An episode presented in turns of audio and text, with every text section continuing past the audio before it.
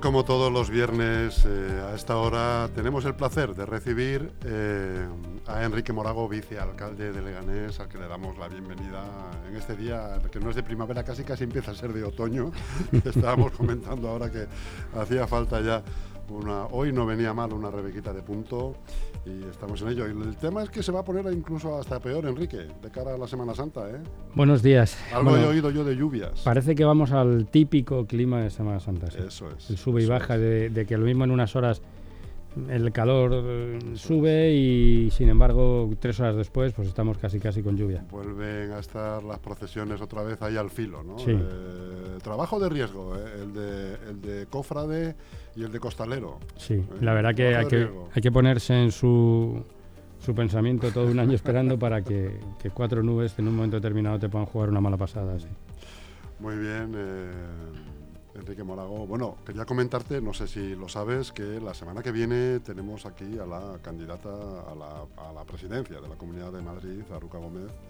Eh, creo que la conoces. Sí, sí. sí. ¿Eh?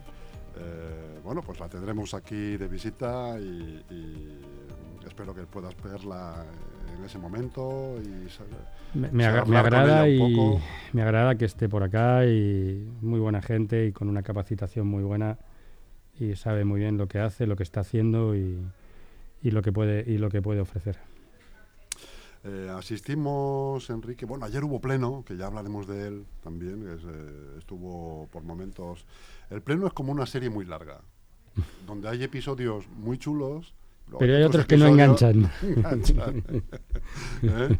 Bueno, sí. pues eso pasa con los plenos. Con el de ayer su sucedió. ¿Es el último, por cierto? El, el, último ordinario. El último ordinario. El último con carácter ordinario, sí.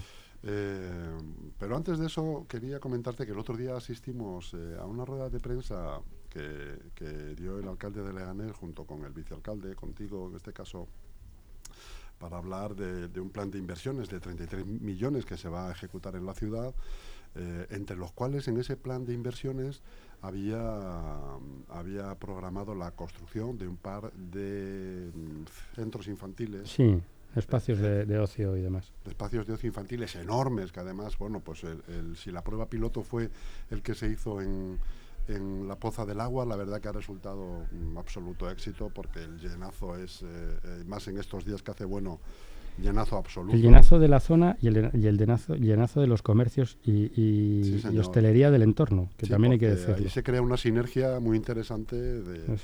eh, si van, vamos a poner que entren 200 niños, que seguramente entran, pues van 400 padres, que al final es. hay que tomarse una Coca-Cola.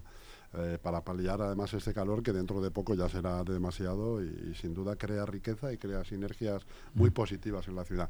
Va a haber otro, y digo iba porque ayer al final parece ser que se dejó encima de la mesa el proyecto. No, no, no, se, se votó en contra. Se votó en contra votó al final. Contra. ¿Nos puedes explicar un poco cómo fue el proceso? Había dos, dos expedientes, uno de ellos era el cubrir obligaciones, que es el pago de sentencias y y bueno, y un ámbito similar, en pago de deuda a proveedores. Estos proveedores, las sentencias, bueno, pues no se abonarán posiblemente ya hasta el año que viene, en una, circunstancia especial, y los proveedores, pues igual, hay que decirlo, porque eh, si no se toma una decisión eh, como era la de ayer o de forma inminente, eh, te metes luego en campaña, o sea, te metes luego en elecciones, el gobierno entrante, el que sea, no va a entrar hasta la tercera, cuarta semana de junio, en la estructura del ayuntamiento la gente coge vacaciones. Eh, nos estamos yendo a septiembre y tú estamos hablando de que tienes que sacar adelante proyectos que tienen que estar concluidos. Bueno, primero tienes que sacar expedientes otra vez, configurarlos, y proyectos que tienen que estar con, concluidos y ejecutados antes del 31 de diciembre. Eso eh, no quiere decir que el mismo día 31 se acabe todo, ¿no? Previamente hay que ir haciendo una recolección de expedientes, cómo van y demás. Entonces, imaginemos que por algún casual se demora un poco la configuración estructural del ayuntamiento desde el punto de vista político y los técnicos no tienen capacidad decisoria de ir sabiendo qué tienen que preparar.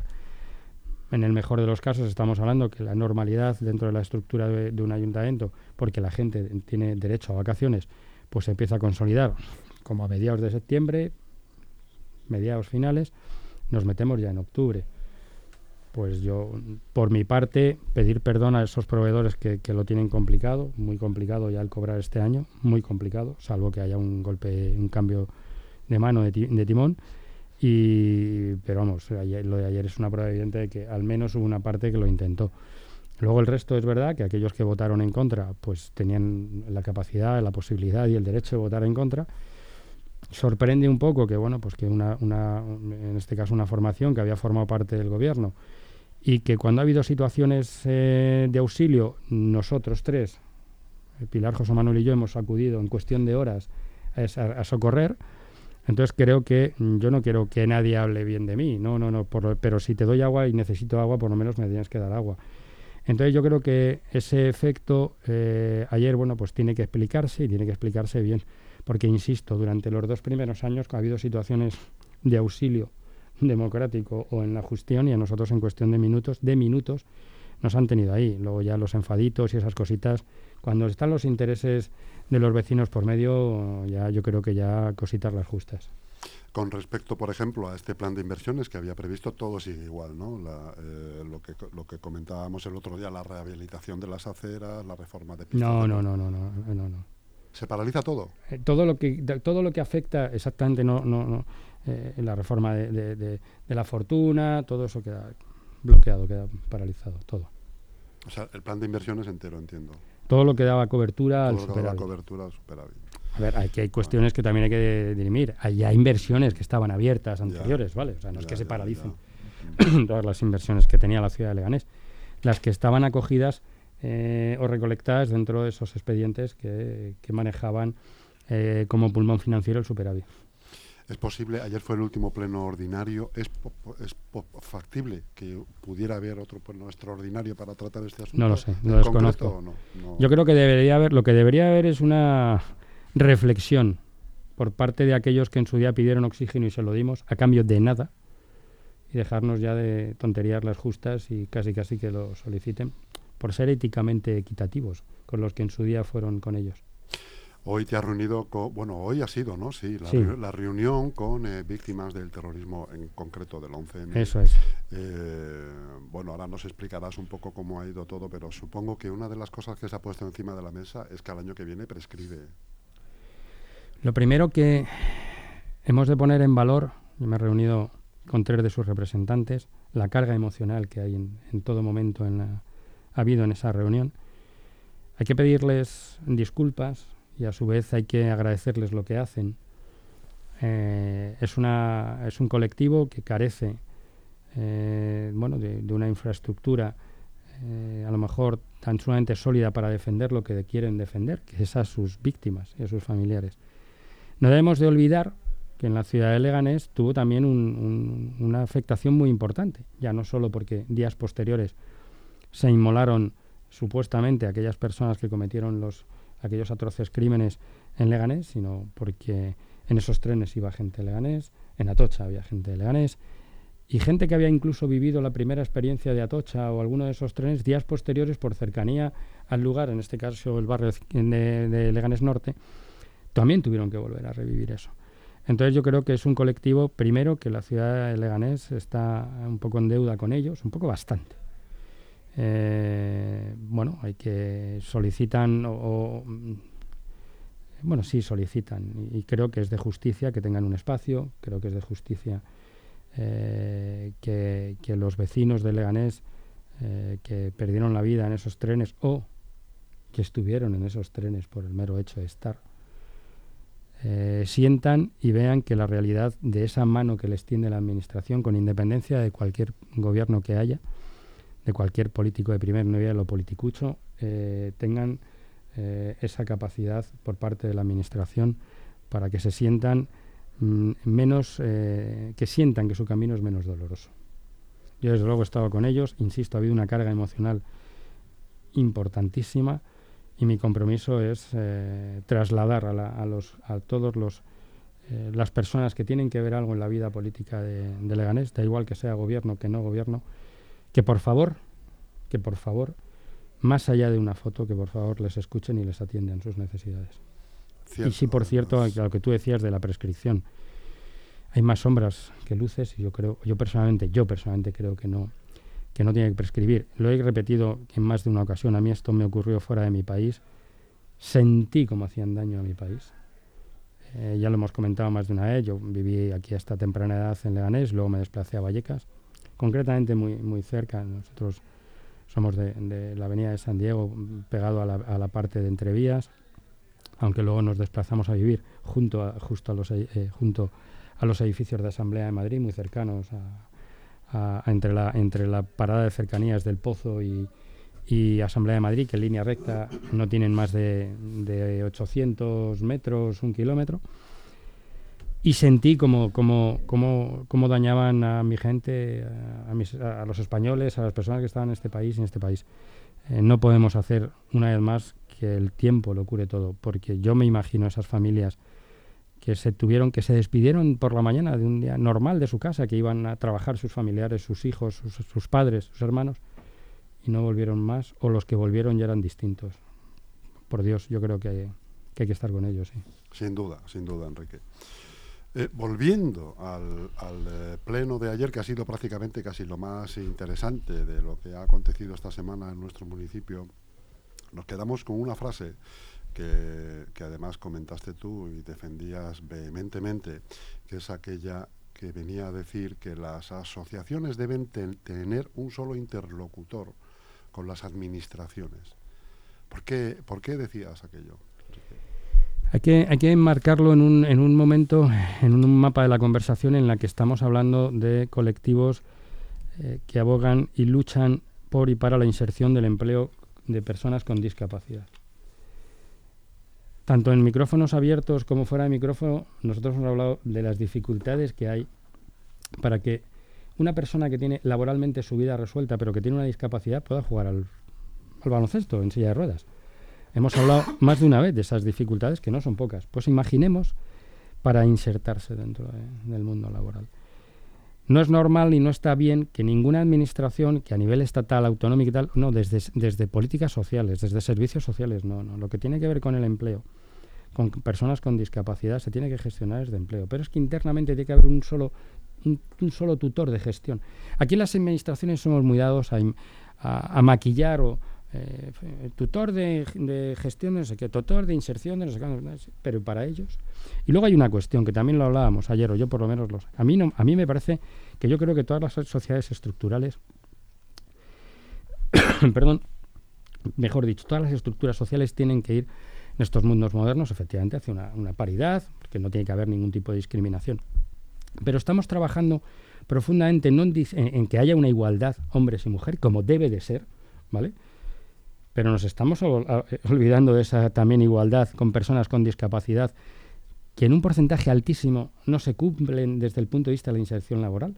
Porque una estructura laboral, desde el punto de vista pública, que tiene 100 personas, ¿por qué 50 no son personas con discapacidad? Sí, tenemos muy claro que 50 de 50 tiene que ser, sí, pero ¿y por qué no? Pero ¿por qué no? Nos queda mucho por hacer, ¿no?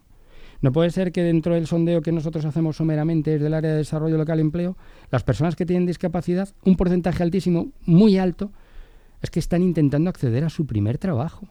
Pero es que cuando acceden a un primer trabajo son trabajos de cualificaciones como son, ¿no? Con todos los respetos del mundo. Hay que mejorar las cualificaciones de las, de las profesiones laborales de estas personas.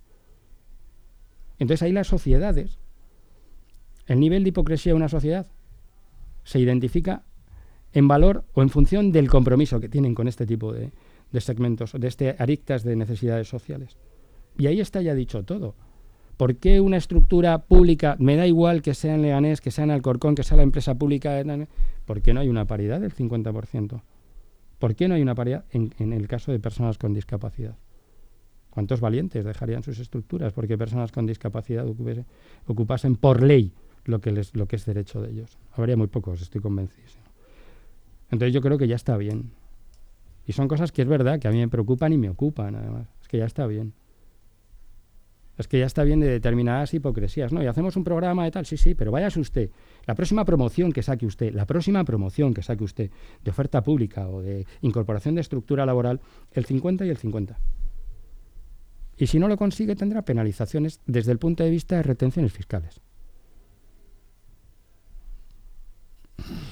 Además que hay una apuesta clara de este ayuntamiento y además especialmente desde que desde que ocupas tú la Concejalía de Economía, Desarrollo y Empleo Local, eh, por, la, por la inclusión de estas personas en, la, en el, sí, pero, laboral. Pero, pero Chus, lo que, lo que es triste es que todos, eh, básicamente el pulmón de, de, inserción viene a través de colectivos sin ánimo de lucro, de grandes referencias. Pues en, esta ciudad tenemos la Fundación Esfera, Esfera Amas, Avante 3 pero es que la mitad del camino lo adelantan ellos, tienen que ir poniendo plata y poniendo plata y poniendo plata. Y, y, en la Comunidad de Madrid es una consejería. Y en el Ayuntamiento de, de igual, de Ganeso Miguel Turra, es una concejalía distinta, pero tiene que haber un interlocutor que, que gestione todo y que sean ellos los que realmente gestionen una ventanilla única de gestión para este tipo de necesidades.